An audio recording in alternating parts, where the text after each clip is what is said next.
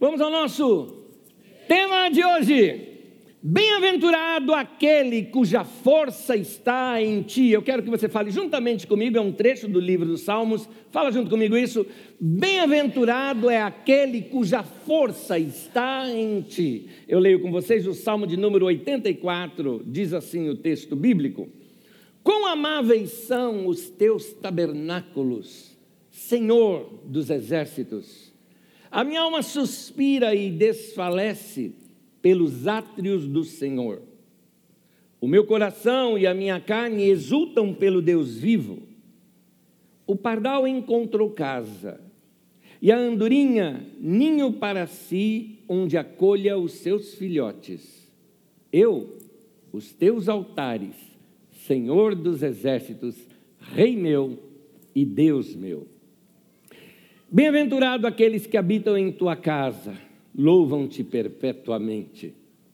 Bem-aventurado aquele cuja força está em ti, em cujo coração se encontram os caminhos aplanados, o qual, passando pelo vale árido, no texto original está escrito vale de Baca, um lugar, como diz aqui, árido, mas que significa lágrimas, vale de lágrimas faz dele um manancial de bênçãos, cobre a primeira chuva, vão indo de força em força, cada um deles aparece diante de Deus em Sião. Senhor, Deus dos exércitos, escuta minha oração. Presta ouvidos, ó Deus de Jacó. Olha, ó Deus, escudo nosso, e contempla o rosto do teu ungido, pois um dia nos teus átrios vale mais que mil. Prefiro estar à porta da casa do meu Deus a permanecer nas tendas da perversidade. Porque o Senhor Deus é sol e escudo, o Senhor dá graça e glória. Nenhum bem sonega aos que andam retamente. Ó Senhor dos exércitos, feliz o homem que em ti confia. Amém, amém. Gente, a palavra de Deus tão rica e maravilhosa linda.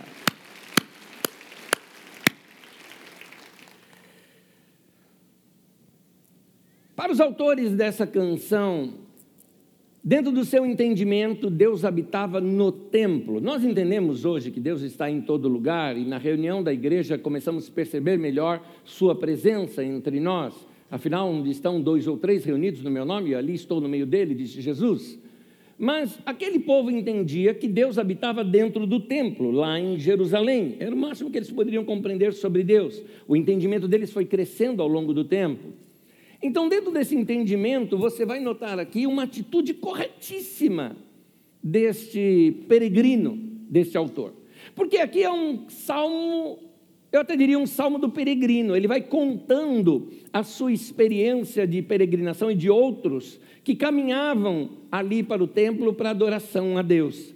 Era muito comum naquele tempo, entre os judeus, é, ter aquelas procissões, como chamamos hoje, né, aquelas romarias, onde o povo ia até o templo, muitos eram viajantes que vinham de longe, simplesmente para um dia estar diante do templo do Senhor. O salmista chega ao ponto de dizer: Eu, eu eu preferiria estar assim, um dia, vale mais um, um, dia que eu fique na escadaria ali, que eu fique do lado de fora, mas vale mais um dia assim do que mil em um qualquer outro lugar. É, eu prefiro estar ali no meio dos átrios do Senhor do que é, dentro de tendas de perdição. Ele mostra que essa experiência, esse desejo por Deus. Havia nele, então, um desejo muito forte por Deus que vai se construindo aqui nesse texto. Versículo 2, por exemplo, olha que palavras fortes ele usa. Ele fala: A minha alma anela, ou seja, deseja ardentemente, e até desfalece pelos átrios do Senhor.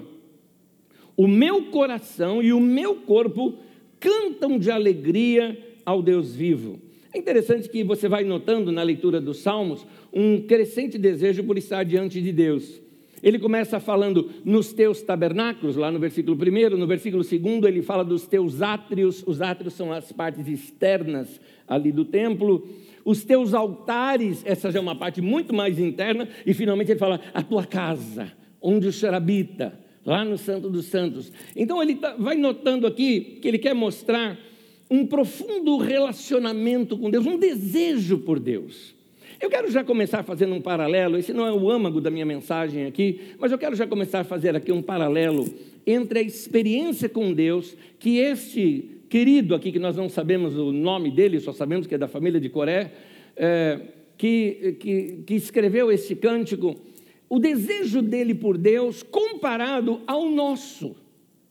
Pelo seguinte, nós sabemos que uh, Deus está em todo lugar, sim, mas nós sabemos também a maneira como ele habita no meio da congregação. Lembra-se, onde estiverem dois ou três reunidos no meu nome, eu estou ali no meio deles.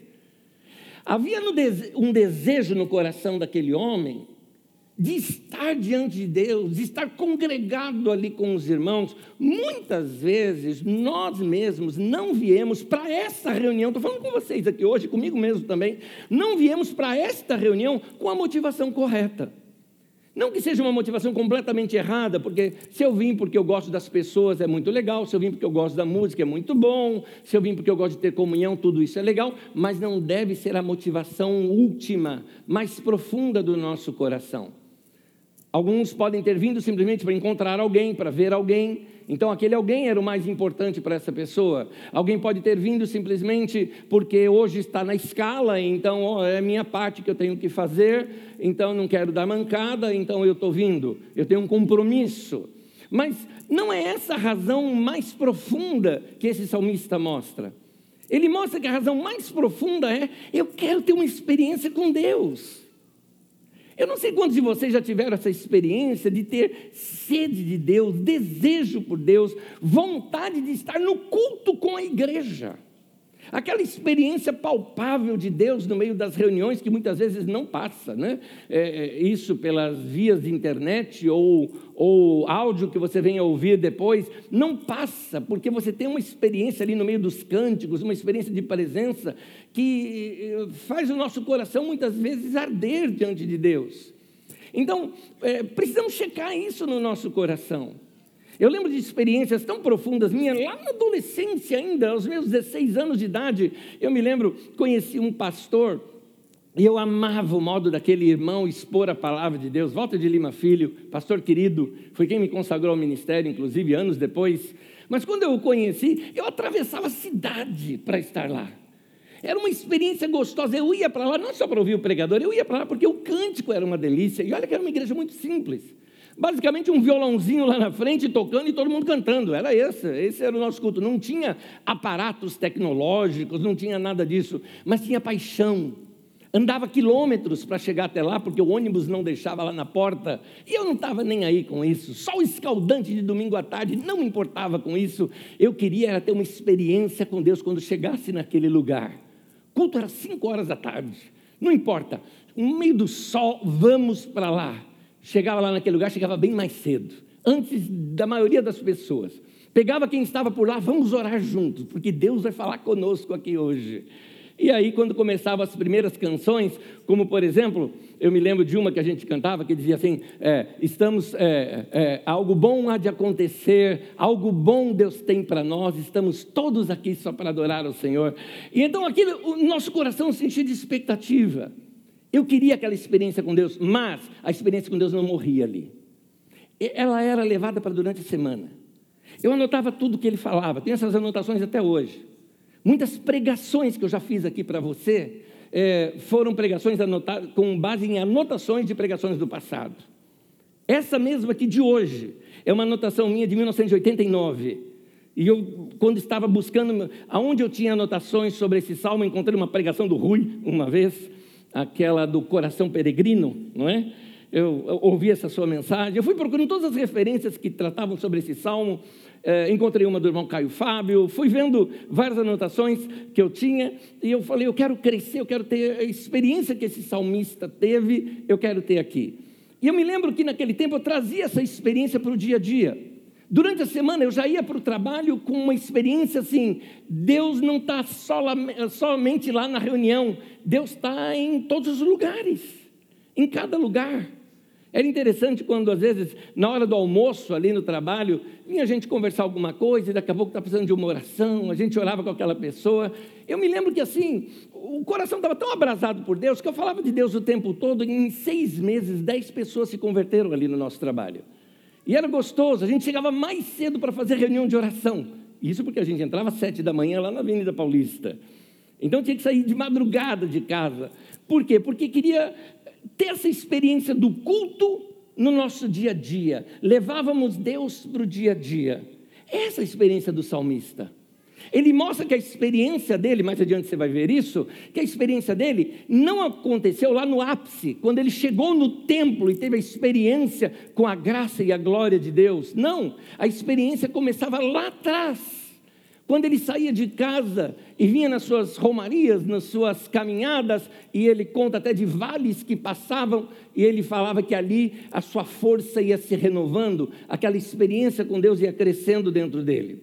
Jesus fala sobre isso em Mateus 18, versículo 19 e 20, quando ele diz assim: Em verdade também vos digo que se dois dentre vós sobre a terra concordarem a respeito de qualquer coisa que porventura pedirem, se lhes há concedida por meu Pai que está nos céus porque onde estiverem dois ou três reunidos em meu nome, ali estou no meio deles. Concordarem, uma perfeita sinfonia. Quando nós estamos todos afinados pelo diapasão do perdão, do amor, do culto, da entrega. Lembro-me uma vez quando eu estava numa ceia com um grupo de pastores, resolvemos fazer um retiro juntos, pastores de cidades diferentes, de locais diferentes. Nossa ligação era mais de amizade que tínhamos. E aquela reunião, é, quando fomos participar da ceia, é, da ceia juntos, quem que vai cortar o pão para nós? Porque era assim que eles faziam, era um pão grande, abria assim o pão, né? e ia distribuindo, cada um passando para o outro o pão. E aí então chamamos o nosso irmão mais velho entre nós. Eu me lembro até hoje, gente, quando aquele irmão começou a citar de cor o texto de Jesus falando sobre a ceia, e ele fala, e ele então partiu o pão.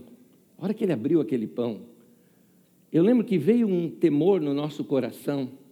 A maioria de nós começou a cair de joelhos, orar e buscar a Deus. Não deu para seguir aqui aquele momento de ceia.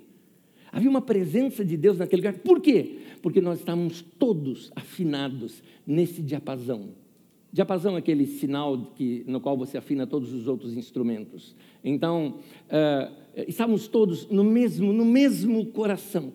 Quando vocês concordarem acerca de qualquer coisa que pedirem, será feito pelo meu Pai que está no céu, disse Jesus. Quando vocês estiverem em perfeita sinfonia entre vocês, é que as coisas vão acontecer. Então, se nós estivermos aqui, estou falando desse grupo nosso aqui, com esse mesmo coração, nós vamos começar a ter experiências com Deus que talvez nunca tivemos na vida. E diz mais aqui no texto. Porque onde estiverem dois ou três reunidos, é interessante que a palavra que ele usa ali é a palavra de como peixes numa rede. Estamos todos juntos. Sabe aquela, aquela expressão dos nossos dias? Hashtag, estamos juntos. É isso. Nós estamos no mesmo barco, nós estamos na mesma situação, todos nós aqui, precisando de uma experiência mais profunda com Deus. É nesse momento que Jesus disse: eu ali estou no meio deles. Meu irmão, você percebeu? Jesus está aqui.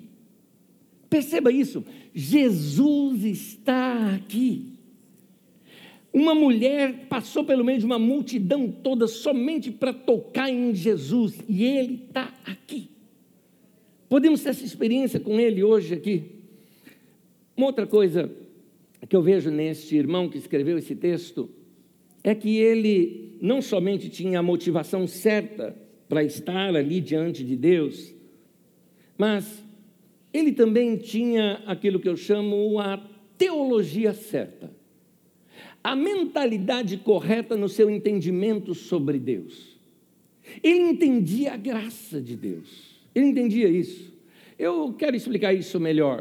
Eu estou dizendo isso porque tem muitos irmãos que têm assim um coração sincero para Deus, um desejo de servir a Deus, e eles dão tudo possível para uma para servir a Deus da melhor maneira que podem, mas muitas vezes frequentam lugares, e assim nós temos, infelizmente, nos dias de hoje, não só nos dias de hoje, nos tempos bíblicos também, Se você estuda o Didaquê lá com a gente, nas cartas de João, nas cartas de Pedro, na carta de Tiago, de Judas principalmente, você vai ver que há uma crítica muito forte de líderes dominadores, de homens corruptos. E então eles frequentam lugares onde tem líder manipulador, doentio, tóxico, controlador. E lá vai o nosso irmão sincero frequentando aquele lugar, ele é sincero, ele quer ter uma experiência com Deus, mas ele vai adoecendo com o tempo. Porque é compromisso para cá, compromisso para lá, simplesmente para fazer aquela máquina religiosa é, funcionar. Célula para cá, célula para lá, tem que multiplicar, tem que multiplicar, tem que multiplicar. Você, dedica, você esquece da família, é, dedica o tempo todo somente para a igreja é, depois tem que dar dinheiro, e muito dinheiro, é dízimo, é oferta, é vaquinha, é para comprar uma miniatura da Arca da Aliança para o poder de Deus estar dentro da tua casa, é para comprar o uniforme, é para poder servir na igreja uniformizado, porque esses líderes gostam de controle, então precisa estar tudo uniformizado.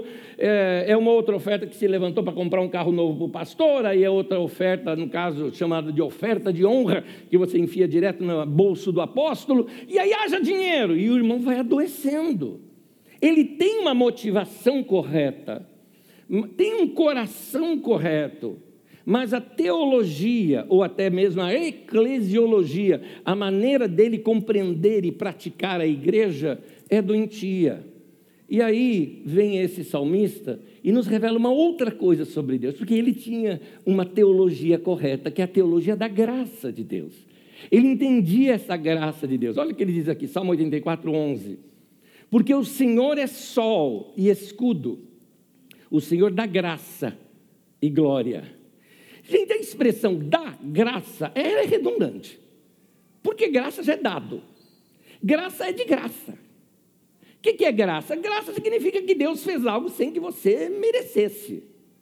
É, graça é como diz aquele hino: você não vale nada, mas eu gosto de você, não é? Graça é isso. Graça é que Deus não, você não precisa pagar para Deus para ter alguma coisa. Há uma teologia doentia no meio da igreja é, que ela, é, ela está cheia de meritocracia. Eu mereço porque eu paguei o preço. Tem muita escadaria da penha nas nossas teologias, entendeu? Muito sacrifício. Eu preciso fazer isso para então ser abençoado por Deus. Meu irmão, você não está conhecendo a graça de Deus.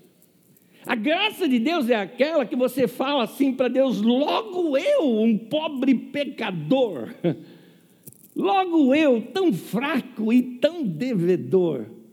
Então, Deus, é, o amor de Deus tem esse, esse alvo de alcançar as nossas vidas, mesmo que a gente não faça nada para isso. Isso significa que, aproveitando hoje que é Dia dos Pais, que você precisa ter uma experiência com esse amor de Deus, esse amor paterno de Deus. Talvez até mesmo você que não teve um pai tão presente, um pai que foi pai mesmo para você, talvez você não teve isso, mas você vai curar o teu coração quando você se abrir para o amor de Deus Pai. Você vai ver, Jesus veio revelando esse Deus Pai para nós. Essa é a graça de Deus manifesta para nós. Como Deus nos ama, como Ele é querido para nós, como, ele, como ele, ele é amoroso, como Ele é bondoso, como, como, como Ele faz as coisas para nós. Olha só, me lembrei de, de, uma cena agora aqui. Aconteceu com meu filho, um dos meus filhos morre assim, de medo de, de injeção, de agulha. E então, pequeno ainda, talvez uns cinco aninhos de idade, estou supondo que é a cidade dele, talvez até menos, e ele precisou passar num pronto-socorro e tinha que extrair sangue para exame. Deus amado, a enfermeira precisou chamar o guarda para ajudar, e o guarda segurava os pés, porque era pé para tudo quanto é lado, chutava tudo, ele queria sair. E vou eu lá como pai, peguei ele, travei assim nos braços, travei e fiquei assim com ele. Tira esse sangue aí para a mulher. E segurei ele. Ele olhava nos meus olhos, gente, ele estava em transe, assim, ele estava, ele estava é, o transe do medo dele, dá para compreender isso. Ele olhava assim para mim ele falava: Eu te detesto, eu te odeio, você não é mais meu pai. Né? Gente, era um menino debaixo de uma aflição. Eu não liguei para isso, ele nem lembra disso, para você ter uma ideia, porque aquele momento foi um momento totalmente fora de si, ele não lembra disso. Ele é super amoroso, meu filho. E então, naquele momento, ele fez tudo aquilo, acabou. Abracei, ficamos juntos, passou. Passou. Se eu que sou pai, sei compreender, humano, falho, sei compreender um momento de erro, ou de, sei lá, ou de transe, ali no caso do meu filho, quanto mais o nosso Pai Celestial, que não falha, que não tem nenhuma sombra de algo errado no seu caráter, quanto mais Ele nos ama. Por isso, meu irmão, eu te digo uma coisa: você pode até chegar para Deus e falar, Eu não quero mais o Senhor. Ele falou, Mas eu quero você. Eu não te amo mais. E você vai ver igual aquele desenho do pica-pau, mas eu amo você. Deus vai continuar te amando. Desculpa o exemplo tosco aqui com relação a Deus. Mas é, é, você vai ver esse amor de Deus por você. Esse salmista sabia disso. Ele sabia que essa graça e esse amor de Deus era infinito. É, é, havia muita bondade. É interessante. É, é, não tinha nesse salmista aquela ideia de eu fiz por merecer, eu paguei o preço, nada disso. Deus dá porque Ele é gracioso. Olha a lista de coisas que ele fala sobre Deus. Versículo 1, ele mostra que Deus é amável. Versículo 2, ele fala, Deus é desejável. No versículo 2 ainda, ele fala, minha alma suspira por ele. Ainda no versículo 2, ele fala assim: Meu coração e a minha carne exultam no Deus vivo, mostrando assim: Deus gera uma alegria dentro de mim. Versículo 3 eu acho lindo. Deus é o ninho e eu sou o passarinho. É lindo isso. Deus é o escudo, Deus protege, Deus é confiável. Sem essa perspectiva, Deus se torna tirânico, severo, esmagador. E quem vê Deus dessa maneira acaba se tornando dessa maneira. Se você vê Deus dessa maneira, como esse Deus que é tirânico, que Deus é severo, você acaba se tornando assim também. Mas o salmista tem essa teologia da graça de Deus. Para ele, Deus aqui é aconchego. Deus é ninho. Deus é um escudo que me protege para não ser ferido. Deus é amável, desejável, alguém que faz bem na minha alma. Esse é Deus. Mas aqui tem um ponto. Este peregrino tinha um coração correto para Deus. Esse peregrino tinha uma mentalidade correta com relação a Deus, aquilo que eu chamo de uma teologia correta, ele via Deus da maneira correta, mesmo assim, ele teve, ele reconhece, no caminho para cá, eu passei por um vale. E tem muita gente que está vindo também. E por mais que ele tenha no coração tantas coisas boas, ele vai passar por esse vale. É interessante o nome, Vale de Baca. Baca significa lágrimas ter a teologia certa na nossa mente e coração, ter a atitude correta diante de Deus, não nos isenta de uma vez ou outra passarmos por um vale de lágrimas. O Vale de Baca é interessante porque ele era um local geográfico mesmo, ele existia. Ali cresciam algumas árvores que elas produziam um bálsamo e elas gotejavam resinas e aquele gotejamento lembrava-se de lágrimas. Por isso, esse apelido àquele lugar, Vale de Lágrimas. Quem disse que a gente não passa por provações, por problemas e por vales?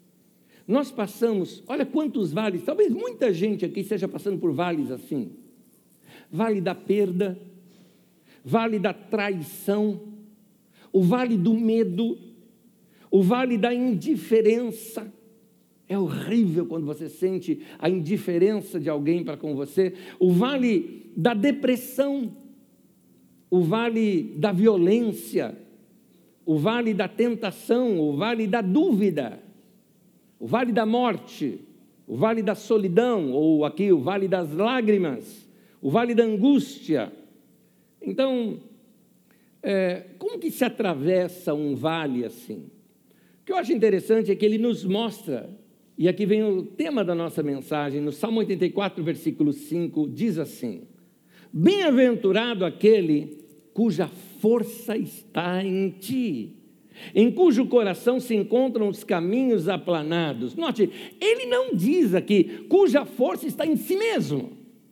Não tem nada de positivismo aqui, do tipo, eu posso, você pode, você consegue. Ah, nada disso. O que existe aqui é assim, meu querido, corre para Deus. No amor de Deus você vai conseguir se fortalecer. Corre para Deus.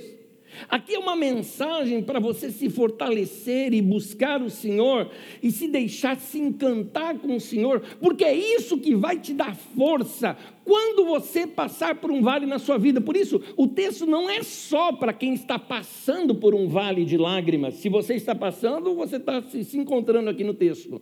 Mas o texto não é só para isso, porque ele cita isso antes, ele cita esse trecho que lemos, antes dele citar do vale de lágrimas. Antes de você enfrentar o vale de lágrimas, busca sua força no Senhor. Se alimente no Senhor. Esse tempo que você está passando, você está num tempo bom da tua vida, se fortaleça no Senhor. Porque na hora que vier uh, o problema, vier a tristeza, vier o vale, vier aquela situação difícil na tua vida, você tem uma experiência sólida com Deus que vai mudar aquela situação para você. Essa é uma mensagem para você. Você vai transformar aquele vale num lugar plano, porque a Bíblia diz assim: é quem tem um coração aplanado. Ou seja, quem tem um coração aplanado dentro de si começa a mudar do lado de fora. Você já deve se lembrar de um, de um exemplo que eu já dei várias vezes aqui, mas domingo passado especificamente eu citei isso. Um barquinho não afunda pelo volume de água ou tempestade que está ao redor dele. O barquinho afunda quando a água entra dentro do barquinho. Então, mas se dentro desse barquinho tem um coração voltado para Deus, uma experiência forte com Deus, é isso que vai te fortalecer no momento da tempestade. Salmo 84, versículo 7, ele fala: vão indo de força em força. Note aqui, ele fala: quem está indo, sabe que vai atravessar o vale? Ele está indo de força em força, ele está se retroalimentando ali. Eu quero te mostrar algo. Eu vou ler um texto aqui agora que na primeira leitura talvez você pense que a gente está saindo do nosso tema. Não estamos. É um ensino que Jesus nos dá por uma mudança que ele faz num texto. Presta atenção nisso comigo. É Mateus 21, versículo 15 e 16. Mas vendo os principais sacerdotes, os escribas, as maravilhas que Jesus fazia, e os meninos clamando: Hosana ao filho de Davi, ou seja, é este aí o Messias.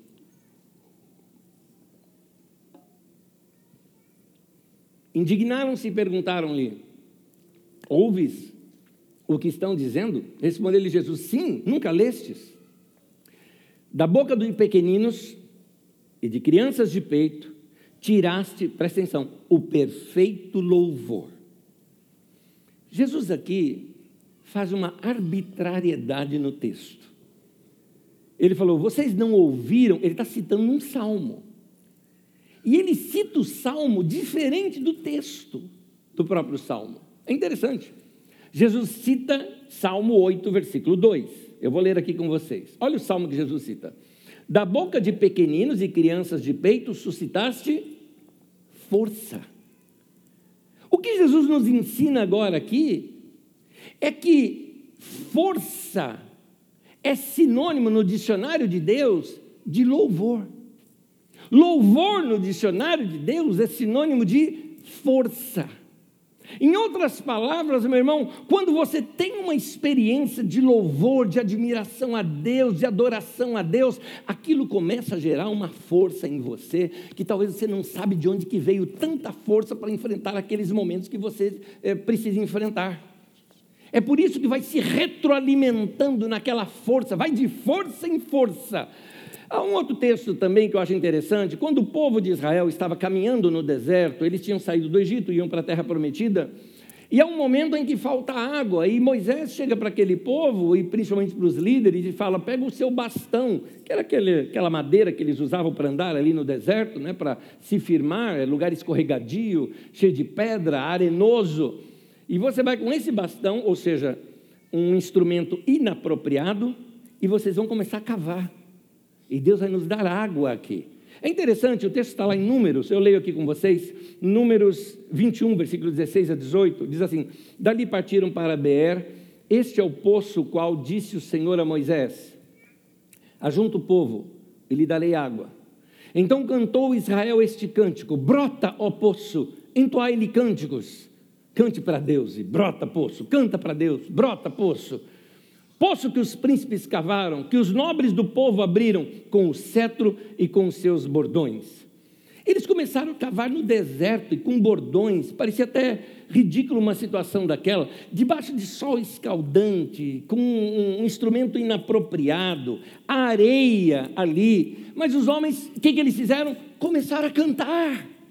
Vamos cantar. A gente adora Deus e fala, brota poço, e canta para Deus, e brota poço. E cantando ali para Deus, daqui a pouco aquela areia começa a umedecer daqui a pouco vai virando lama, daqui a pouco começa a borbulhar algumas coisinhas ali, afinal surge aquela água fresca, abundante, porque deu para saciar a sede de todos ali. Meu irmão, minha irmã, se você louvar a Deus de coração, mesmo que seja num deserto, você vai transformar aquilo num açude na tua vida.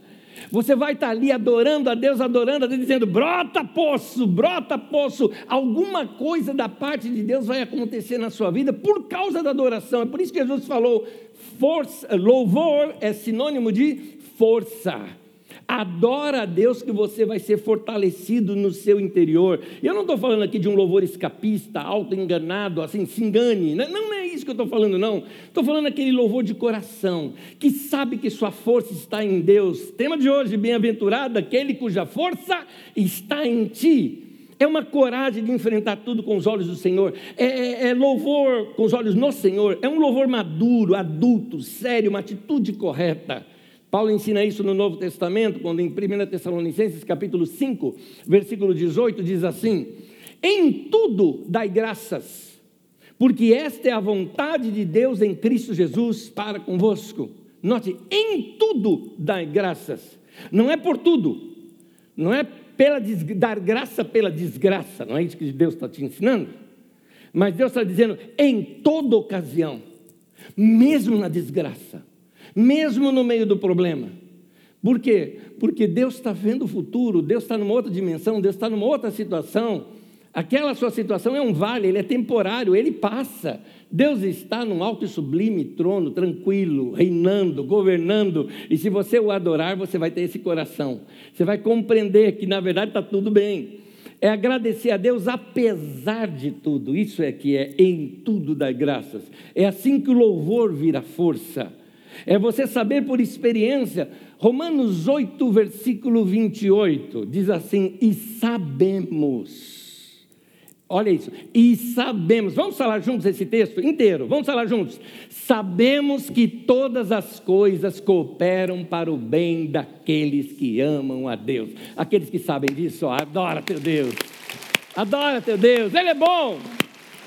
Ele é bom. Ele nos fortalece. Gente, é assim que se transforma vale árido é, em lugar de fontes, é assim que se transforma deserto em açude na vida da gente. Mas eu queria, te, aqui no final, encerrar dizendo algo para você que eu noto nesse salmista. Ele tinha um tipo, eu vou até falar assim, um tipo, vai, uh, um tipo de oração que é mais do que eu e você entendemos sobre oração. Muitas vezes nós reduzimos o entendimento de oração somente a pedir, pedir, pedir, pedir. Como se a gente tivesse que fazer uma listinha de nossos desejos, Deus um grande Papai Noel, e a gente fazer ali os, os pedidos para Ele. Veja bem, pode pedir para Deus, pode. Jesus mesmo fala: pedir, pedir, dar-se-vos-á. Não tem nenhum problema em fazer seus pedidos para Deus. Mas a oração é só isso? Não. É isso que o salmista vem mostrando. Ele começa a mostrar para nós um tipo de oração que dialoga com Deus. Um tipo de oração no qual você fala com Deus no seu dia a dia, em todo momento, em qualquer instante, você traz Deus para dentro da sua existência, daquilo que você faz. É, é, um tipo falar sozinho, mas na sua mente, claro, não estou falando para você ficar falando no meio da rua, mas na sua mente você está trazendo. É uma mente que dialoga com Deus, que fala tudo com Deus, fala sobre tudo, fala o tempo todo, fala toda hora. Eu acho interessante porque olha só o que o salmista fala na poesia. Ele fala assim: o, o pardal ele encontrou casa, a andorinha encontrou ninho, e eu encontrei os seus altares. Cada um tem aquilo que é o seu aconchego, o meu aconchego está nos seus altares. Mas volta, olha a oração dele. Como é que ele viu o pardalzinho? Como é que ele viu a andorinha? Ele estava de olhos, olhos abertos. Muitas vezes, eu sei que às vezes a gente ora de olho fechado, às vezes na reunião da igreja, fechamos os olhos para nos concentrar, mas esse texto é aquele que nos ensina a orar de olhos abertos.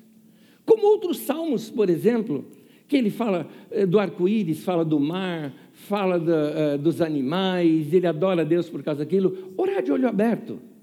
Essa é uma oração feita num bosque, numa caminhada, na calçada, na rua. É aquela oração do dia a dia, onde você traz a Deus para o seu dia a dia, pega consciência de Deus na sua vida, no seu dia a dia. É como se você tirasse é, Deus da sua vida de somente essas reuniões de quatro paredes. Aqui é muito bom, é uma experiência gostosa, mas ele precisa vazar daqui para fora. É aquela experiência fora daqui com Deus, no seu dia a dia, falando com Ele, percebendo a mão de Deus em cada detalhe. É, é, hoje pela manhã foi uma experiência. Como é que eu te explico essa experiência minha? Nem eu sei te explicar. Tem só a ver com o meu coração, tá? A hora que você ouvir, você fala, nossa, coisinha boba, tá, mas para mim não foi. Para mim não foi. Era mais ou menos umas seis da manhã. Costumo acordar cedo no domingo para ficar bem tranquilo. E aí, aquele banho gostoso, já estava assim, sintonizando meu coração, minha mente com Deus por causa do dia. E ali eu tinha acabado de me trocar e comecei a escutar barulho, assim como, como se alguém estivesse batendo. Eu falei, ué? Mas não parecia batendo na porta. Eu moro num apartamento não tem ninguém batendo no apartamento. E parecia alguém batendo na janela. Eu falei, alguém do lado de fora da minha janela está pendurado, o que, que é? E batendo assim, e era um barulho eh, quase que é, intermitente, né? batia, parava, batia, parava, e eu não achava onde é que era. E aí vi que o som vinha lá do banheiro, e vi na janela do banheiro de casa dois passarinhos querendo entrar lá dentro de casa. Dois passarinhos. E assim, eu olhei pelo vidro, assim, porque não dava, a janela ela faz esse movimento. Eu falei, se eu abrir isso aqui, eu derrubo os dois. e eu fiquei ali olhando para eles, né? Eles estavam o quê? Procurando um ninho, procurando um espaço, procurando, procurando um lugar para se aconchegar. O salmista viu algo assim acontecendo e ele falou: o pardal encontrou a casinha dele, a andorinha encontrou o ninho eu encontrei teus altares, Senhor. Eu estava com esse salmo em mente, naquela hora eu abri um sorrisão para Deus, eu falei, o Senhor está querendo falar alguma coisa comigo que eu não estou entendendo, mas está muito gostoso, está muito gostoso. Queridos, comece a ver Deus no seu dia a dia, comece a olhar para uma árvore e perceber que Deus está falando com você na natureza, Olha para o céu num dia de chuva e perceba Deus falando com você no som da chuva, no cheiro que vem da terra molhada. Comece a perceber Deus no seu dia a dia. Comece a perceber Deus nas pessoas, nas ruas, nas situações. Comece a perceber Deus no seu dia a dia. Essa experiência diária com Deus, quando é, o nosso caminhar vira uma oração. Aí, meu querido, a vida é culto. O culto não é só no domingo, a vida é um culto para Deus. E aí nós vemos a mão de Deus em tudo, e assim vai enchendo o nosso coração de louvor, de adoração. Aí a nossa mente faz poesia para Deus e diálogo com Deus. Eu quero ler o último trecho, vou pedir para você ficar em pé comigo, por gentileza. E, irmão, irmã querida, eu não vou pedir para você levantar sua mão como sinal. Mas você está passando por um vale nesse momento? Eu quero te dizer uma coisa: se você encher o teu coração de louvor, você vai receber a força que você precisa para vencer. Você vai receber. Se alimente com louvor, essa comunhão gostosa com Deus no seu dia a dia. Irmão e irmã, você que não está passando por um vale na sua vida, está num tempo bom, se fortaleça no Senhor. Porque por vale todos nós passamos. E quando esse vale chegar, teu coração está em paz. Você está de bem com Deus. Aquela tempestade não vai te assustar. Eu leio o Salmo 84, versículo 4 ao 7 para terminar. Diz: Bem-aventurado os que habitam em tua casa, louvam-te perpetuamente. Bem-aventurado, bem-aventurado é feliz. Feliz aquele cuja força está em ti, em cujo coração se encontram os caminhos aplanados, o qual passando pelo vale de Baca, passando pelo vale de lágrimas, aqui traduzido como passando pelo vale árido, faz dele um manancial de bênçãos, o cobre a primeira chuva, vão indo de força em força. Seja assim a minha vida e a sua, amém? Põe tua mão no teu coração, quero orar por você. Pai, que o nosso coração esteja sensível à tua voz e à tua palavra aqui nessa noite.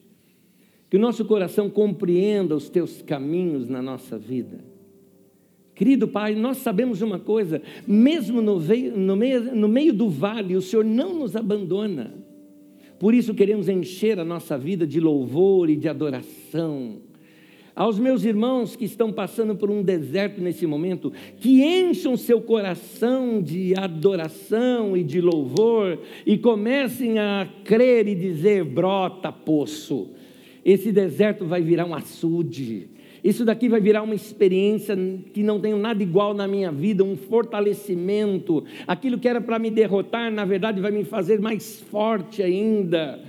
Senhor, encha o nosso coração de expectativa das coisas boas que o Senhor, como um Pai amoroso, pode fazer na nossa vida.